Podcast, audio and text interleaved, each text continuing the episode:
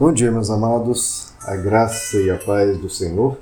Eu sou o pastor Romulo Pereira, da Igreja Batista Palavra da Graça, e hoje eu queria fazer uma reflexão com vocês aqui em um trecho do Salmo 18, que eu lerei aqui para vocês a partir do verso 19, e vamos lendo aqui alguns versos e comentando. Salmo 18, verso 19, nos diz: Ele me deu total libertação livrou-me porque me quer bem.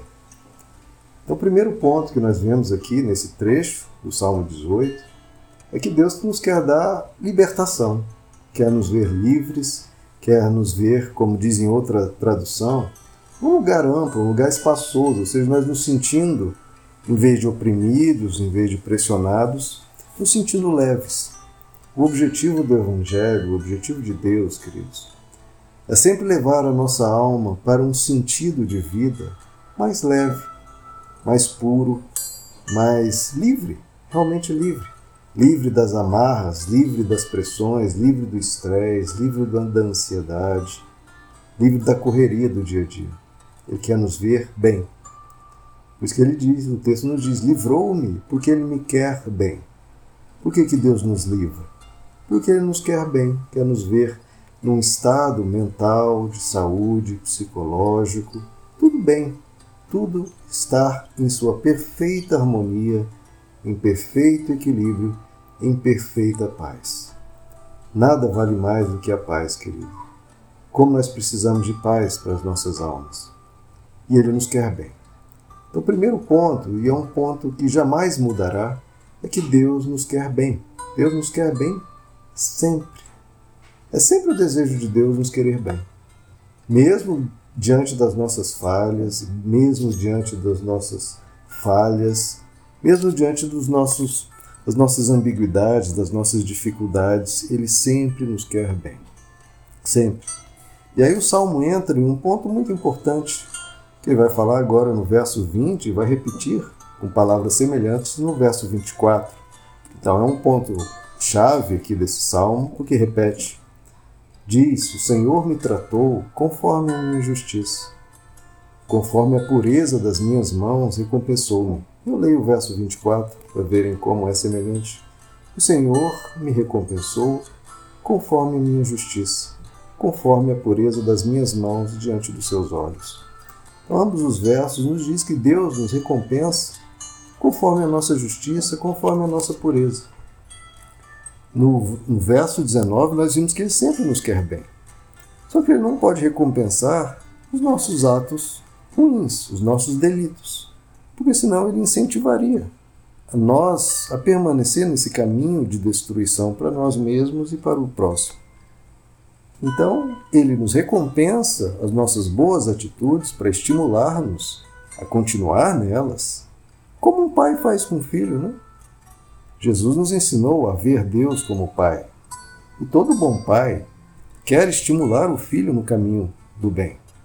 Quando vê o filho indo nessa direção, uma direção de progresso, de avanço, de dedicação, de virtudes, o pai recompensa, o pai estimula através desses incentivos de uma ajuda financeira, um presente, um uma viagem, Deus abençoa o pai, né? abençoa o filho com algo para orientá-lo. Olha, meu filho, continua nessa direção, porque nessa direção você está indo muito bem, você está indo na direção certa.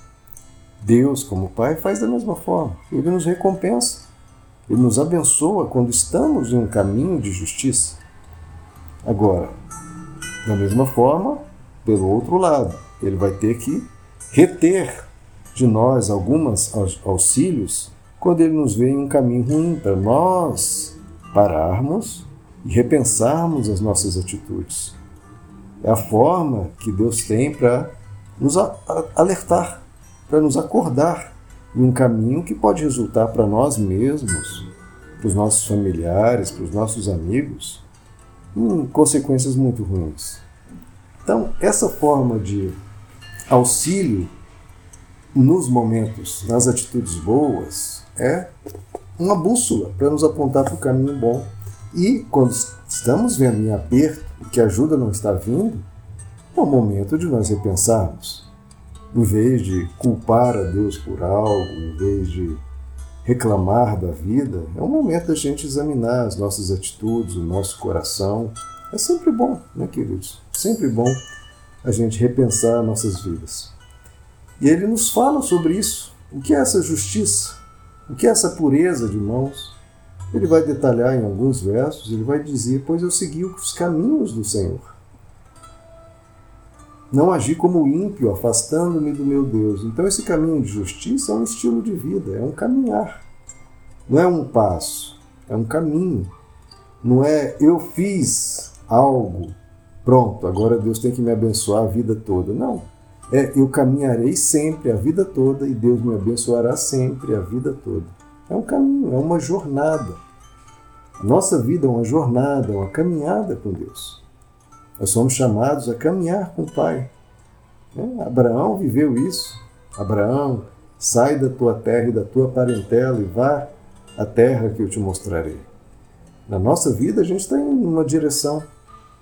E nós temos que ter como estilo de vida os caminhos do Senhor.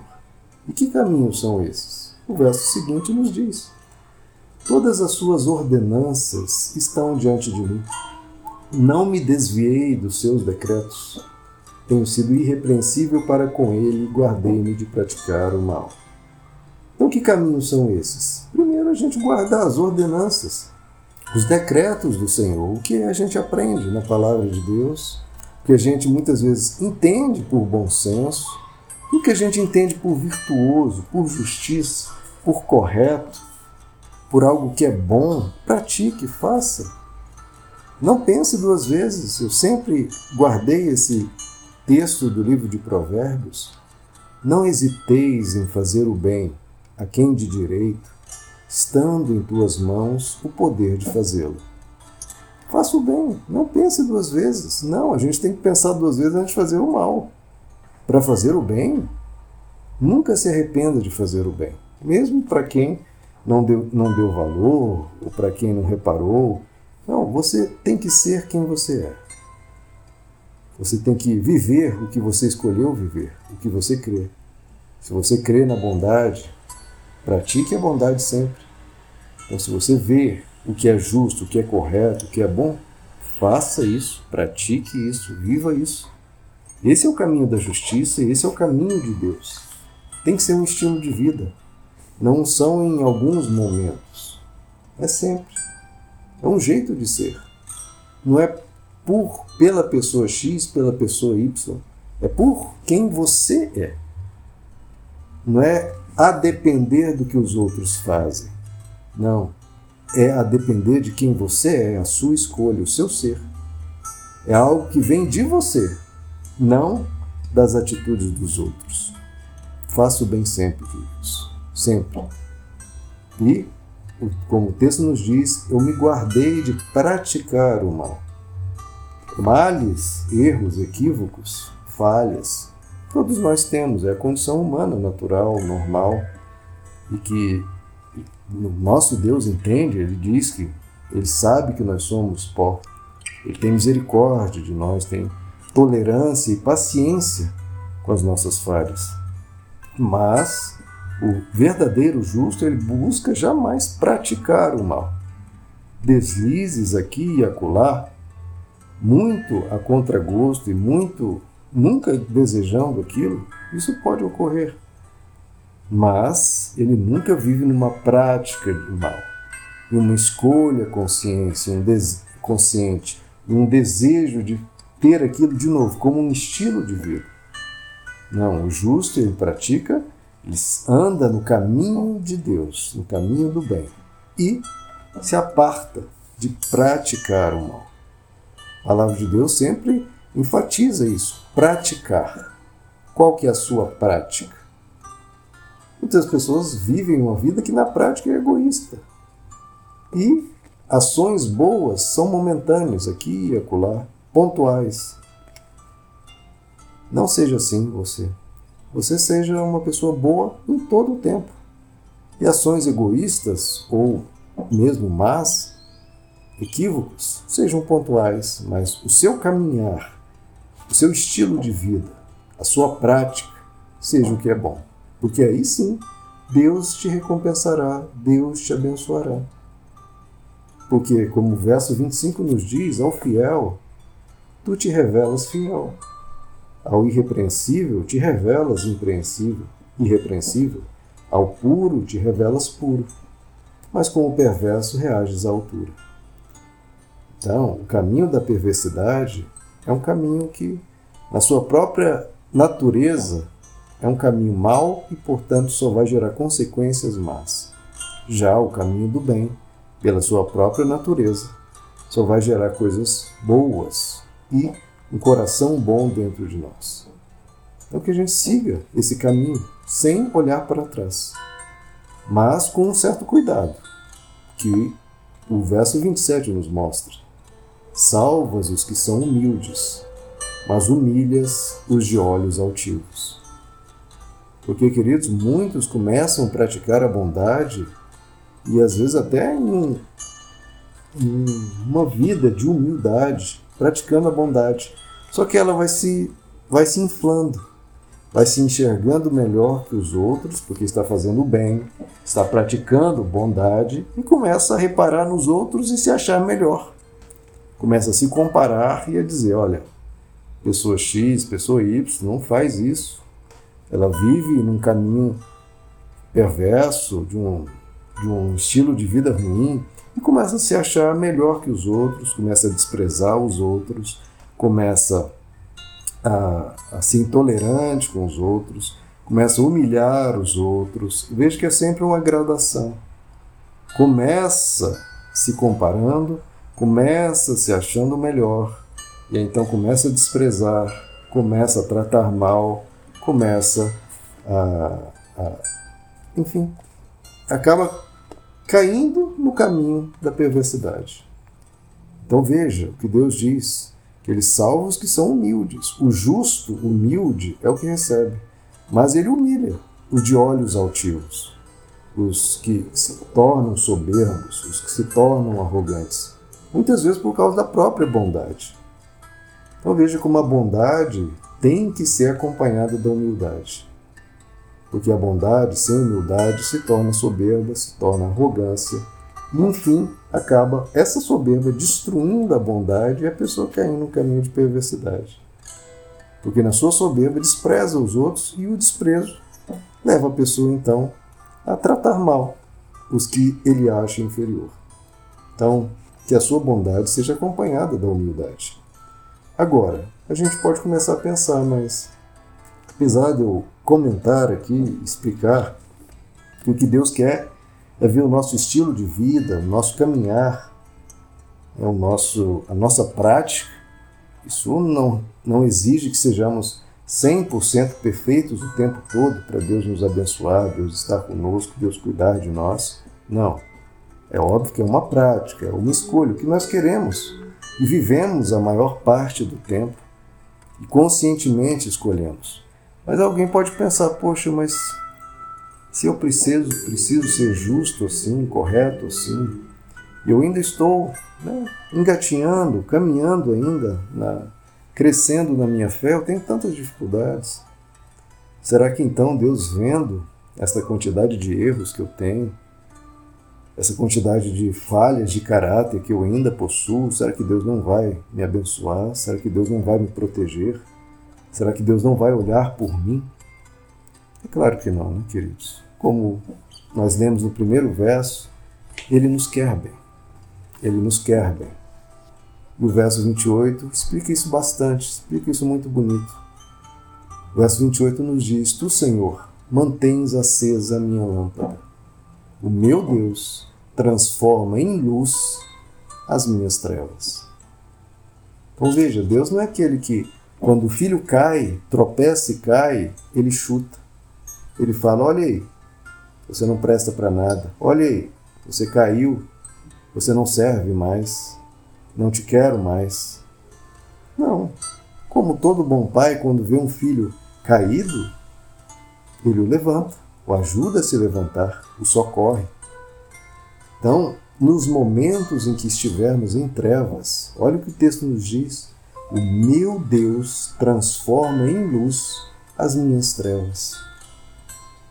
Então ele é um Deus perdoador, que nas nossas falhas, nas nossas dificuldades, em vez de nos abandonar, ele nos acolhe, nos protege, nos ajuda, nos socorre. E as nossas trevas que estão ali, muitas vezes, nos enfeiando, nos tornando pessoas piores, ele não fica enojado com isso, não, ele chega com amor e transforma as nossas trevas em luz. Olha o que Deus faz, né? Não é que ele fala, olha, se vire com seus pecados, você que tem que dar um jeito nisso. Não, ele fala que ele, ele, para aquele que clama, para aquele que quer, ele vem e transforma as nossas trevas em luz. Então saiba que nos seus piores momentos, nos seus momentos de maior dificuldade, de maior tentação, você pode e deve recorrer a Deus. Aliás, talvez seja quando você mais precise dele. Afinal de contas, quando você estiver envolto numa treva, como o texto nos diz, numa névoa, num perigo, numa tentação, ora, esse é o momento que você mais deve clamar a Ele para que Ele te ajude, para que Ele te, te faça atravessar e vencer esse mal. Se há um pecado, que Deus possa, na sua graça, ir te fortalecendo e te dando estratégias, e te dando a consciência, a, o brio, a virtude para vencer isso. Porque é o que o Espírito Santo produz. O Espírito Santo não veio para produzir, para nos santificar, para nos convencer do pecado, da justiça do juízo, é a tarefa dele, nos ensinar o caminho da luz. E se essa é a tarefa dele, recorra a ele, para ele te mostrar o caminho da luz. Porque ele quer transformar as nossas trevas em luz. Então veja o caminhar com Deus. Ele sempre, sempre, sempre nos quer bem. Ele quer nos incentivar a praticar o bem. Ele quer que essa bondade que a gente praticar não nos ensoberbeça, pelo contrário, que a, gente, a bondade seja acompanhada da humildade. E por fim, nos momentos de falha, nos momentos de dificuldade, Ele não nos abandona, pelo contrário. Ele nos perdoa, nos socorre, nos cura, nos liberta. Ou seja, conte com Deus sempre. Conte com Deus sempre. Meus amados, que Deus os abençoe a graça e a paz do Senhor.